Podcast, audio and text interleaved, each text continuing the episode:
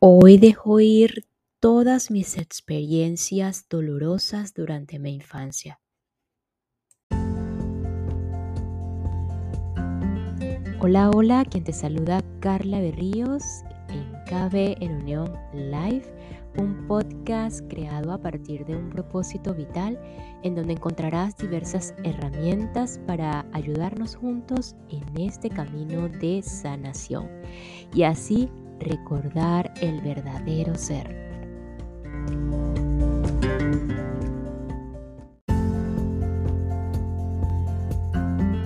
Y dejando ir todas esas experiencias de dolor durante nuestra infancia, quizás soltando el pasado y viviendo en el aquí y ahora, continuamos con la condición humana que nos atrae al miedo esa condición de atracción al miedo y al sufrimiento y al dolor y esos sentimientos de dolor y sufrimiento como aprovecharlos tanto los llamados sentimientos negativos como los sentimientos positivos.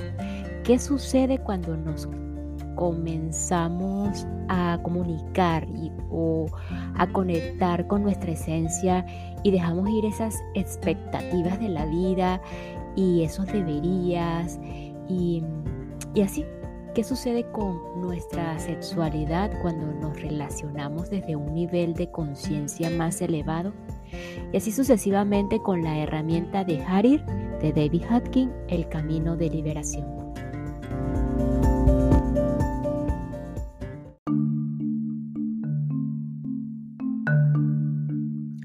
La condición humana.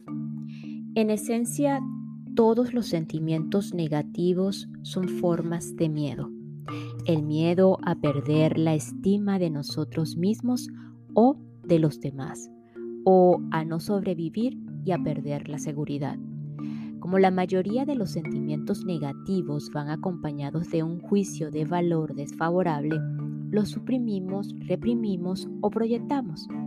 La supresión, la represión y la proyección son dinámicas destructivas y dan lugar a un estrés progresivo y al declive de las relaciones.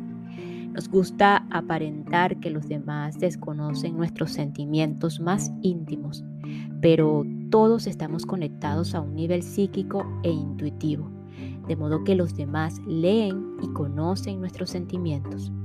Puede que no seamos conscientes de ello, pero su comportamiento hacia nosotros revela este conocimiento. Por ejemplo, supongamos que nuestro comportamiento externo en el trabajo es ejemplar. ¿Por qué nos preguntamos otros consiguen promoción y reconocimiento y nosotros no? La respuesta se encuentra al analizar los sentimientos ocultos hacia el jefe y el trabajo ¿Realmente creemos que Él no ha registrado nuestra envidia, crítica y resentimiento? Es una apuesta segura asumir que los demás conocen nuestros sentimientos y los pensamientos que los acompañan. Muy probablemente ellos alberguen pensamientos similares sobre nosotros. Si nos damos cuenta de este principio, un montón de cosas que pasan en nuestra vida comienzan a tener sentido. Podemos preguntarnos, ¿cómo reaccionaría si yo fuera la otra persona y conociera estos sentimientos y pensamientos? La respuesta suele dejar claro el porqué del comportamiento del otro. Tal vez no consigamos el ascenso porque a nivel tácito, energético, nuestro jefe sabe que somos críticos con él o que estamos resentidos con nuestros, con nuestros compañeros de trabajo, clamando por aprobación y reconocimiento. Antes de rebuscar en nosotros estos sentimientos negativos, conviene recordar que no son nuestro verdadero ser, son programas aprendidos que hemos heredado de otros seres humanos. Nadie está exento de ellos todos los humanos, desde el más elevado hasta el más rebajado, tienen o han tenido un ego. Incluso los pocos que están iluminados tuvieron un ego antes de trascenderlo. Esta es la condición humana. Para poder observar nuestros sentimientos con honestidad, necesitamos una actitud libre de juicios. En primer lugar, tenemos que ser conscientes de lo que ocurre dentro de nosotros para poder hacer algo al respecto. Al liberarnos de un sentimiento, lo reemplazamos por otro más elevado. El único propósito de reconocer y admitir un sentimiento es poder renunciar a él. Estar entregado implica estar dispuesto a renunciar a un sentimiento, permitiéndonos experimentarlo sin cambiarlo. Es la resistencia la que lo mantiene allí. Podemos pensar que algunas emociones negativas son necesarias, pero si examinamos esta idea, descubrimos que es una ilusión. Las emociones superiores son mucho más poderosas y eficaces para satisfacer las necesidades. Por ejemplo, preguntémonos qué estamos dispuestos a hacer por alguien a quien verdaderamente amamos. Veremos que casi cualquier cosa, casi no hay límites a lo que haríamos por amor. Analicemos en cambio lo que estamos dispuestos a hacer por alguien que nos intimida. Le daremos lo menos posible y de mala gana. Aunque pueda parecer que los intimidadores salen ganando, en realidad lo pierden todo. Su victoria es temporal y superficial, y ni siquiera es real, solo es aparente. Al final, el mundo gira y los intimidadores siempre siembran su propia autodestrucción. Lo que ganamos por medio de la emoción negativa es de corta duración y no es auténtico, no satisface, es como un cumplido forzado. La verdadera felicidad deriva de una situación en la que todos salimos ganando. El precio de una situación en la que unos ganan y otros pierden es el odio y la baja autoestima. En el fondo, no nos engañamos a nosotros ni a los demás. Los otros siempre se dan cuenta cuando queremos explotarlos. Si nos cuesta renunciar a un sentimiento, conviene ver cuál es su intención, cuál es su propósito, cuál es el supuesto efecto intencional sobre la otra persona, cuál es, su probable respuesta. ¿Sería eso lo que querríamos? Bien, este es el último día de nuestra vida de, nuestro, de nuestra vieja vida, con todos sus conflictos, temores y ansiedades. Este es el precio que, hemos pagado por aferrarnos a lo viejo. Cuando renunciamos a los sentimientos negativos de los programas que hemos interiorizado, estos son reemplazados automáticamente por otros superiores. Nos sentimos más felices y ligeros y lo mismo les ocurre a las personas que nos rodean Repasemos cuáles son estos sentimientos superiores y los efectos que tienen en los sentimientos y los comportamientos de las otras personas. Y esta pausa es para enviar un saludo y agradecimiento a Airam CC o Airam CC a través de la plataforma de YouTube en mi canal Carla Berríos. Muchísimas gracias por tu apoyo, por tu compartir desde ese, desde ese espacio, eh, por escucharme. Gracias.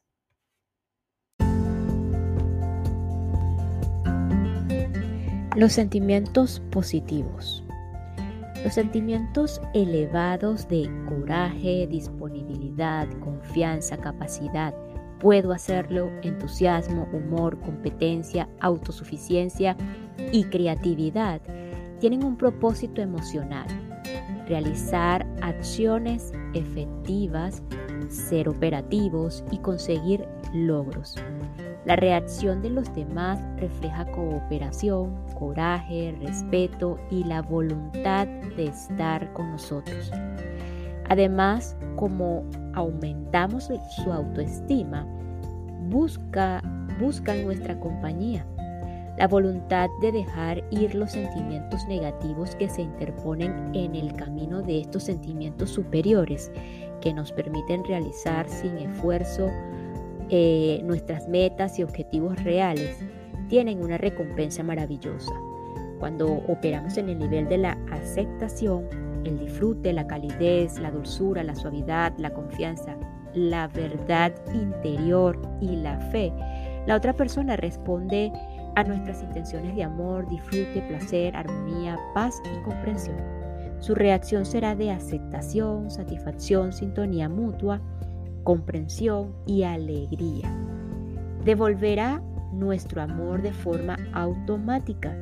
Es bastante obvio que estos sentimientos recíprocos generen éxito en cualquier empresa conjunta, ya sea vocacional, social, personal o de interacción comercial.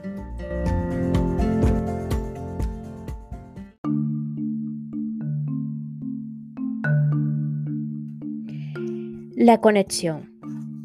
Cuando sentimos paz, serenidad, tranquilidad, quietud, franqueza y simplicidad, aumentamos la conciencia de las otras personas junto con la nuestra y les damos un mayor sentido de libertad, perfección, unidad y unicidad. Se sentirán unidos a nosotros, se identificarán con nosotros, nos entenderán a un nivel profundo y se sentirán en comunión con nosotros. Por consiguiente, buscarán nuestra presencia porque en ella se sentirán completos, reconocidos y satisfechos. Serán más conscientes de su propio ser real. Se sentirán elevados en nuestra presencia o cuando piensen en nosotros. Su respuesta será de amor y gratitud por la bendición de nuestra presencia. En una relación así, las metas se logran sin esfuerzo. ¿Cómo no nos aferramos a la negatividad? Eh, pues no hay ayuda, no hay nada que ocultar de la otra persona y esta apertura le permite bajar sus defensas. No se esconde nada por culpa o miedo y la conexión psíquica es muy consciente. En este nivel, los fenómenos telepáticos se producen con regularidad. Cuando estamos en total armonía con otro, no deseamos retener ningún pensamiento ni sentimiento. Y como el otro responde de manera similar, sabemos espontáneamente lo que piensa y cómo fluctúan sus sentimientos. Hay una aceptación total de nuestra propia humanidad y de la del otro. Si estamos en sintonía con los demás, los perdonamos cuando vemos celos y reactividad pasajera. Nos damos cuenta de que es algo natural y sabemos que ellos a su vez están al tanto de nuestro resentimiento pasajero. Sin embargo, lo pasan por alto, aceptan nuestra humanidad y entienden la situación. Nos conocen tan bien que reconocen la posibilidad de un resentimiento pasajero en ciertas situaciones, pero saben que vamos a dejarlo pasar. Las personas con las que compartimos una relación de aceptación amorosa están conformes con nuestra humanidad y con la suya. Sin que importen las emociones superficiales, seguimos siendo conscientes de nuestro alineamiento compartido con el amor, la aceptación y la armonía mutua y del mundo. En realidad, este nivel de comunicación se puede alcanzar con cualquiera. No tiene que ser con alguien con quien estemos íntimamente asociados. A menudo lo experimentamos antes con amigos, con quienes hay menos en juego, que con familiares íntimos.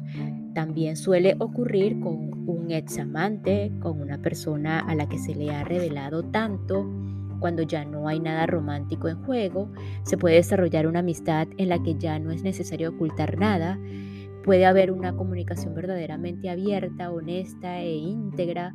A menudo vemos esto en parejas que se han separado o divorciado.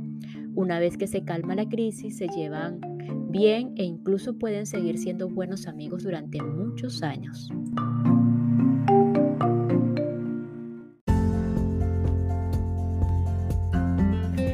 Los efectos de los sentimientos positivos. Es obvio que los estados elevados de conciencia tienen un profundo efecto en las relaciones, porque una de las leyes de la conciencia es lo semejante atrae a lo semejante. Irradiamos nuestros estados internos. Podemos afectar positivamente a los demás sin estar en su presencia física sentimientos son energía y toda energía emite una vibración. Somos como estaciones emisoras y receptoras. Cuanta menos negatividad tengamos, más conscientes nos volvemos de los sentimientos de los demás hacia nosotros. Cuanto más amamos, más amor encontramos en nuestro entorno. La sustitución de un sentimiento negativo por otro más elevado explica muchos de los milagros que uno puede experimentar en el curso de la vida y se hacen más frecuentes a medida que se sigue entregando. Cuando entregamos, la vida requiere cada vez menos esfuerzo. Se produce un constante incremento de la felicidad y del placer que requieren cada vez menos del mundo exterior para mantenerse. Disminuyen las necesidades y las expectativas. Dejamos de buscar afuera lo que ahora proviene de nuestro interior. Abandonamos la ilusión de que los demás son la fuente de nuestra felicidad. En lugar de buscar obtener queremos dar. Los demás quieren estar con nosotros en lugar de evitarnos. En cuanto en cuento de Navidad de Charles Dickens, Scrooge experimenta el placer de dar en vez de obtener de los demás. La alegría de esta transformación está al alcance de todos. Carl Jung, por otro lado, escribió sobre el fenómeno de la sincronía para explicar la simultaneidad de sucesos que para el intelecto parecen no estar relacionados. A medida que entregamos cada vez más, este tipo de experiencia se vuelve común. Veamos un ejemplo relatado por un ejecutivo que llevaba aproximadamente un año practicando la técnica de dejar ir. Era presidente de una pequeña empresa de unos 50 empleados. Habíamos formado a un joven prometedor para encabezar una de las divisiones de la empresa. Sin embargo, resultó que este hombre era muy inmaduro. En lugar de responder con gratitud y cooperación a lo que se hacía por él, reaccionó volviéndose grandilocuente, exigente y algo paranoico. Declaró que iba a irrumpir en la siguiente reunión del Consejo Directivo y que causaría una gran conmoción con sus disparatadas acusaciones y exigencias. A pesar de que todas sus acusaciones podían refutarse fácilmente, parecía que todo aquel asunto era una terrible experiencia que tocaba vivir. Durante días se mostró lleno de odio y amenazante. El día de la reunión del consejo, que iba a celebrarse a la una de la tarde, yo conducía por la carretera del parque con pensamientos de ira hacia él. De pronto los solté por completo, los entregué. Empecé a ver el niño asustado en él y a enviarle amor. Mi ansiedad desapareció y sentí amor y compasión por él. Miré el reloj y eran las doce y media. Cuando llegué a la oficina, mi secretaria dijo que este hombre había anunciado que abandonaba sus planes. Había cambiado de opinión en el último momento. Pregunté a mi secretaria a qué hora había entrado en la oficina. Me dijo que lo sabía con exactitud porque había mirado el reloj. Eran las 12 y 32 de la tarde.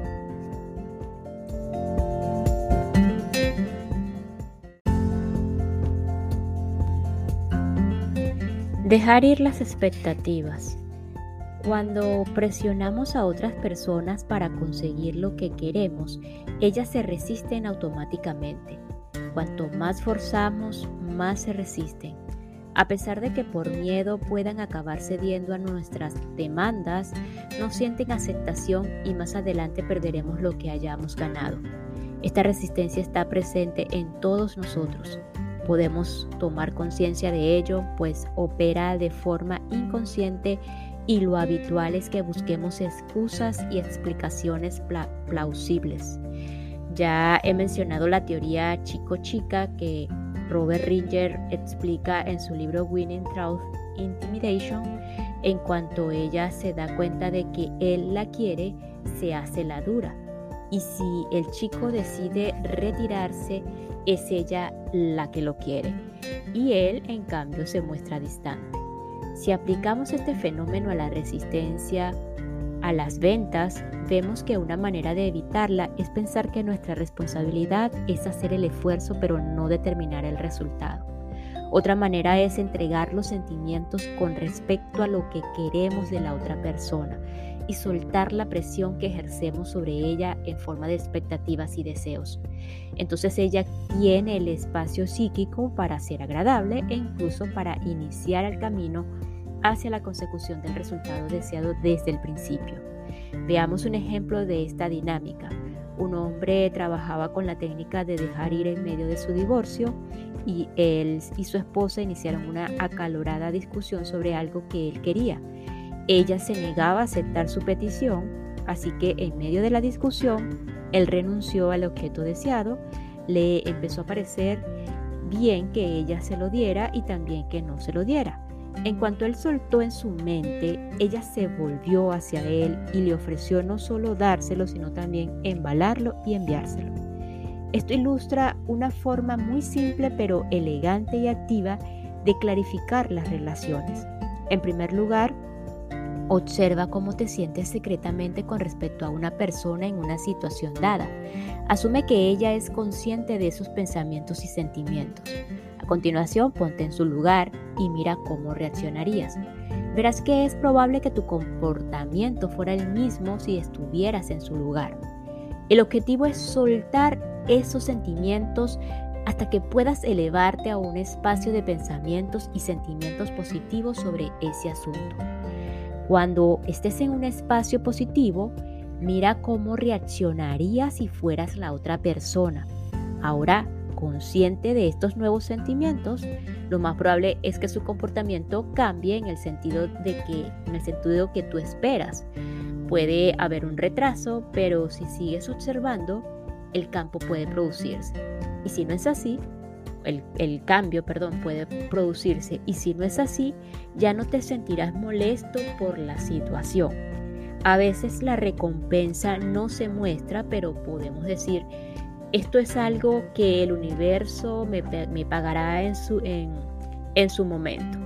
De hecho, parte de la grandeza consiste en saber que a veces una buena acción tiene recompensa. En la literatura del mundo, a la influencia que producen los pensamientos y sentimientos se le ha llamado la ley del karma o recibes o lo que recibes lo que das o cosechas lo que siembras. A menudo no vemos operar esta ley debido a la demora. Por ejemplo, alguien le pidió prestado 200 dólares a un conocido mío y no se los devolvió cuando había prometido. Durante más de un año mantuvo un resentimiento y lo evitaba debido a la incomodidad emocional que se vio agravada por la culpa de aferrarse al resentimiento. Al final, cuando le quedó claro que él era el único que estaba sufriendo el resentimiento al que se aferraba y que le estaba costando la paz mental, tuvo la voluntad de dejarlo ir. En ese momento le resultó bastante fácil soltar el resentimiento y perdonar al deudor. Los 200 dólares fueron recontextualizados como un regalo a alguien necesitado. Unos meses más tarde se produjo un inesperado encuentro con esa persona que comentó, he estado preocupado por el dinero que te debo. Aquí está todo, tus 200 dólares. Se lo devolvió, se le devolvió el préstamo sin siquiera pedirlo. Bloqueamos la recepción de lo que queremos de los demás por nuestras expectativas o resentimientos hacia ellos. Resulta muy eficaz entregar esas expectativas. En realidad, las emociones son intentos sutiles de imponer nuestra voluntad, a lo cual los otros se resisten inconscientemente. Una manera de mantener relaciones satisfactorias consiste en imaginar con amor el mejor resultado posible. Asegúrate de que sea mutuamente beneficioso, una situación en la que ambos ganen. Deja de lado todos los sentimientos negativos y limítate a mantener esa imagen en mente. Sabemos que estamos realmente entregados cuando nos sentimos bien, pase lo que pase. Estamos conformes si pasa también si no pasa. Por lo tanto, estar entregado no significa ser pasivo ni activo de una forma positiva. Cuando estamos entregados, ya no existe la presión del tiempo. La frustración surge de querer algo ahora en lugar de dejar que suceda de manera natural a su debido tiempo. La paciencia es un efecto secundario de dejar ir y ya sabemos lo fácil que es llevarse bien con la gente paciente. Las personas pacientes al final suelen conseguir lo que quieren. Una resistencia a dejar ir es la ilusión de que si nos desprendemos de nuestros deseos y expectativas, no conseguiremos lo que queremos. Tenemos miedo de que si no presionamos por ello, lo perderemos. La mente tiene la idea de que la manera de conseguir algo es desearlo. En realidad, si examinamos el tema, veremos que los acontecimientos se deben a las decisiones y las elecciones se basan en las intenciones. Lo que obtenemos es el resultado de estas elecciones, a pesar de que son inconscientes y no de lo que pensamos que queremos. Cuando entregamos la presión del deseo, se despeja el camino para hacer elecciones y tomar decisiones más sabias. Pensamos que la felicidad depende de controlar los acontecimientos y que son los hechos los que nos alteran. En realidad, la verdadera causa de nuestro malestar son nuestros sentimientos y pensamientos acerca de esos hechos. Los hechos por sí mismos son neutros. Les damos poder con nuestra actitud de aceptación o rechazo y nuestro estado emocional en general. Si nos quedamos atrapados en un sentimiento, es porque todavía creemos secretamente que logrará algo para nosotros.